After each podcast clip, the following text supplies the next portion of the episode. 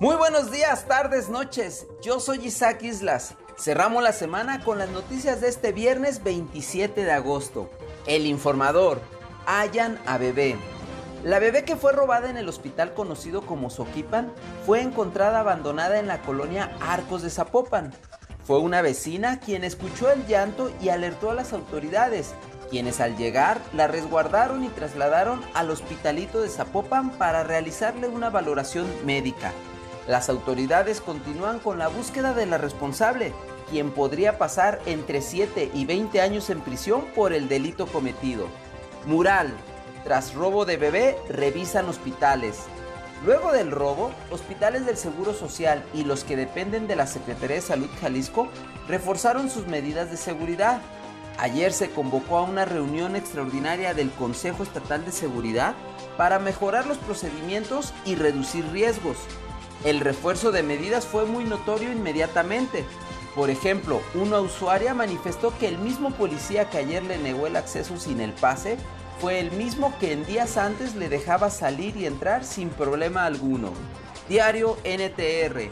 Regresan 856 millones de pesos por irregularidades.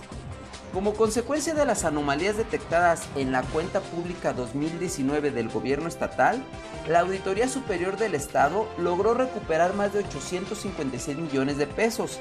La revisión de la cuenta concluyó que hubo un manejo aceptable en los rubros revisados, con excepción del proceso de licitación del programa a toda máquina, por el cual pidió que se abra una investigación.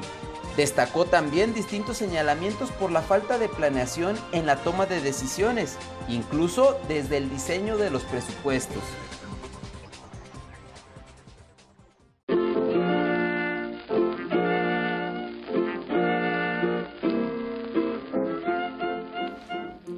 Trascendidos en redes sociales, Patriarcado 4T. Resulta que anoche el presidente López Obrador permitió a Olga Sánchez Cordero poder cumplir su sueño de ser senadora. Para ello tuvo que nombrar como nuevo secretario de gobernación a Adán Augusto López Hernández, quien solicitó licencia al cargo de gobernador de Tabasco. Según los dichos del presidente, la exministra ocupó la titularidad de la CEGOP solo para dejar el precedente en ser la primer mujer mexicana con dicho cargo, pero que lo suyo es el Senado. Así pues, doña Olga, quien se dice ser feminista, sucumbió ante el patriarcado. De pronóstico reservado, a las 10 de la mañana se llevará a cabo la tan anunciada reunión entre el rector y el gober.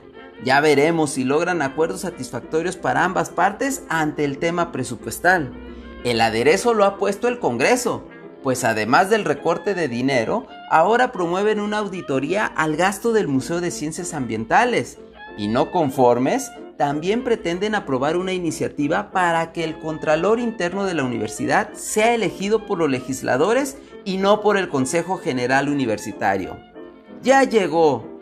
Aún no conocemos suficiente de la variante Delta del nuevo coronavirus, cuando el vecino estado de Colima ha confirmado el primer caso positivo en México con la variante lambada, que ha sido detectada solo en 29 países en el mundo, sobre todo en América Latina.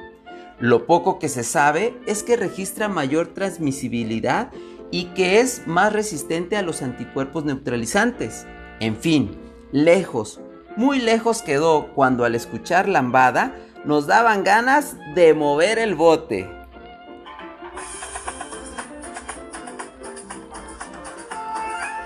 Esto fue la información de hoy. Que pases un bonito fin de semana y recuerda siempre sonreír.